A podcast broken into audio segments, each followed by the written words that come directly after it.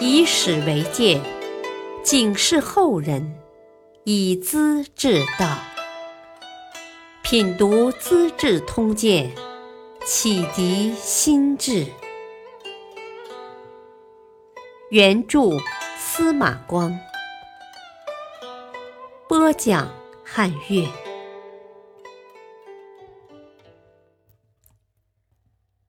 老何不杀会良田，烧掉乐谱愿饿死。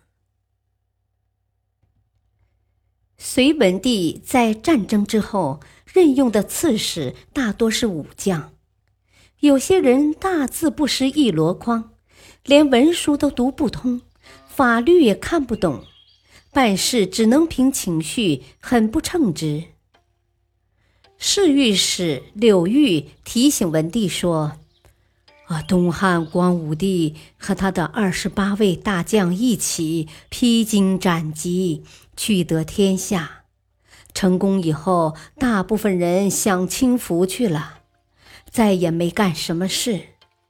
啊，前些天呢，我看到陛下叫何千子去当启州刺史，老百姓直摇头啊。”说他是个武人，耍枪弄棒是好手，治理百姓是外行，还传出了一首歌来：“老何不早杀，余种会良田呐。”这什么意思呢？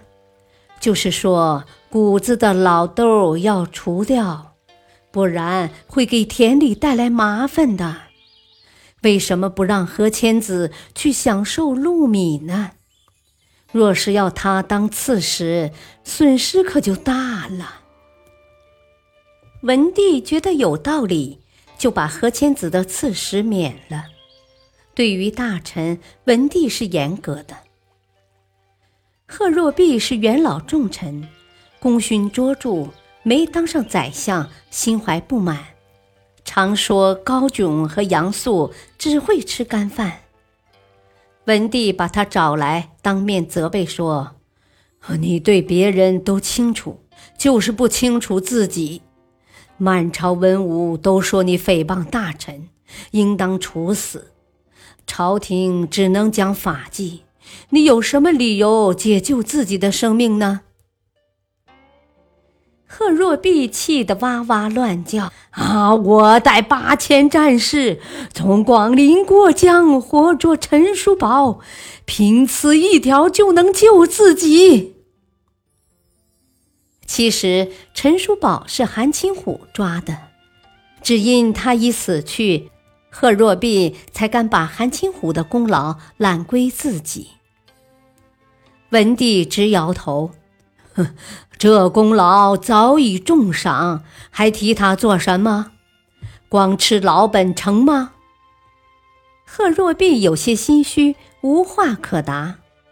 啊，臣已蒙陛下格外重赏，如今还要蒙陛下格外加恩，让我活呀！文帝听了，不觉动情。仅仅把他的官职免去，在家吃闲饭，只在每次宴会时请来陪陪客人。对家人子女，文帝也是严格的。秦王杨俊自幼柔顺仁慈，信奉佛教，要求出家当和尚，父亲不答应。后来做到并州总管，变得奢侈享受起来。姬妾成群，王妃崔氏生性嫉妒，她把毒药放进甜瓜，秦王吃后得了病，加上名声不好，隋文帝于是撤掉他的总管，调回京师闲住，王妃也给以赐死。大臣们认为秦王只不过是浪费一些钱财，应当原谅。文帝拿出法律条文，说是应该撤职。杨素也来讨情，要皇帝重新考虑。文帝情绪激动，拂袖而起：“我是五个儿子的父亲呐，也是黎民百姓的父亲嘛！按你的说法，应该有两套法律，一套专管皇帝的儿子，另一套管市民百姓吗？皇帝的儿子不应该与市民百姓同罪，对吧？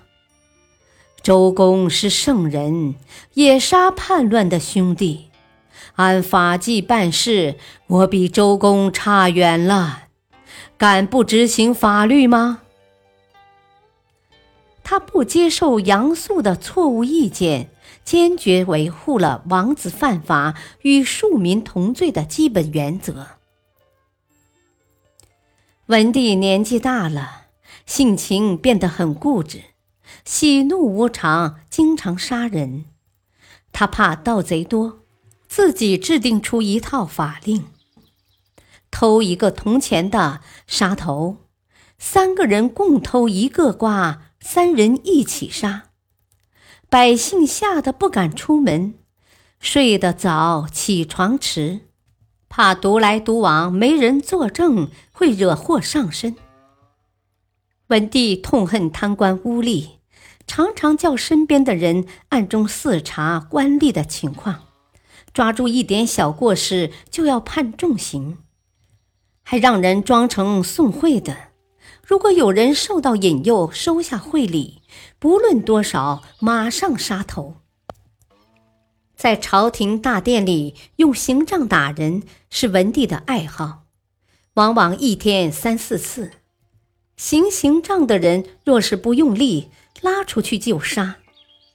高炯多次劝谏：“啊，朝堂不是杀人的地方啊，大殿也不是处刑的场所，有罪应当交给法庭。”文帝听不入耳。高炯便带领全体大臣到朝堂说理。文帝问都督田园：“我的刑杖是不是很重呢？”田园回禀说：“啊，很重啊。”怎么个重法呢？文帝问。田园举手比划：“啊，陛下的刑杖足有拇指粗啊。”不合常规，比起规定的刑杖来，打人三十下，顶得几百下呢，常常打死人呢。文帝极不痛快，但说不过理，只得取消殿上的刑杖。不久，楚州代参军李君才上书，说皇帝宠幸高炯太过头。文帝大怒。忘了该把他交给法庭，脱下殿就打。临时找不到刑杖，便取出马鞭。这家伙比刑杖更厉害，硬是把吕金才打死了。从此之后，殿上又恢复了刑杖，免得马鞭打死人，后果更恶劣。文帝在岐山营造仁寿宫。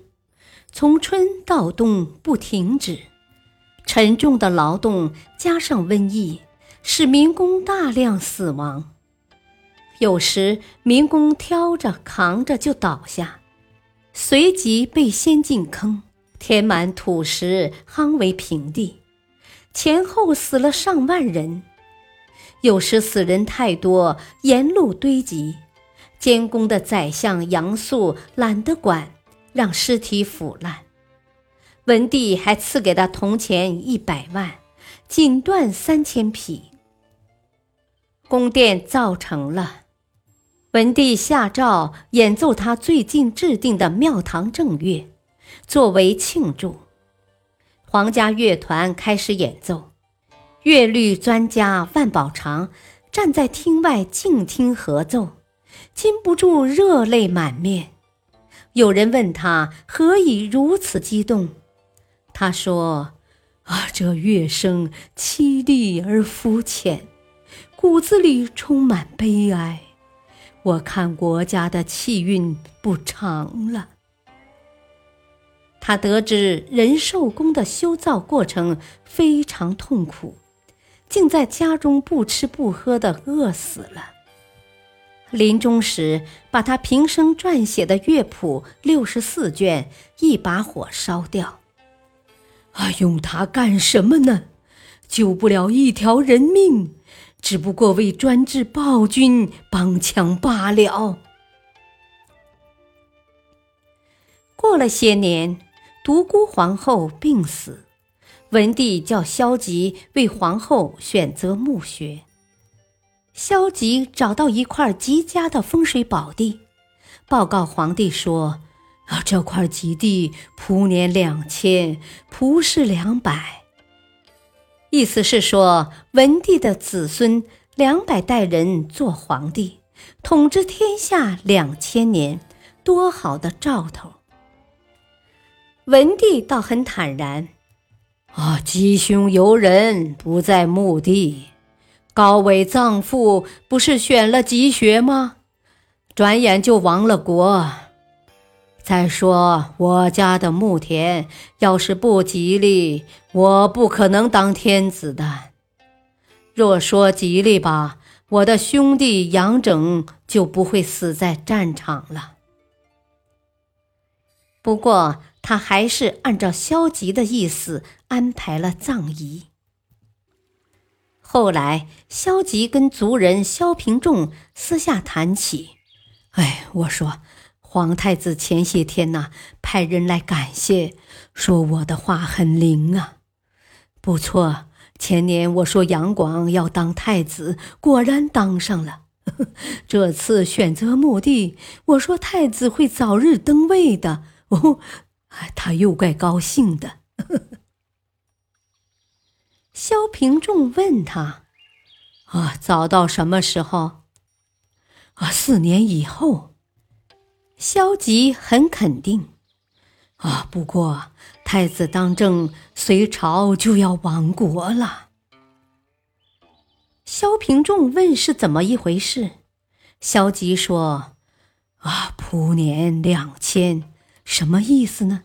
两千合成三十。”仆氏两百呢，中间的氏二颠倒过来就是二世，传位两代，合计三十年，这就是隋朝的气数啊！萧平仲听得张口结舌，连连摇头：“啊，别说了，你不怕杀头吗？”萧吉笑道：“呵 呵，紧张什么？”只怕等不到杀我，他们就完了。这是天命，谁也没法扭转的。两人说罢，叹息不已。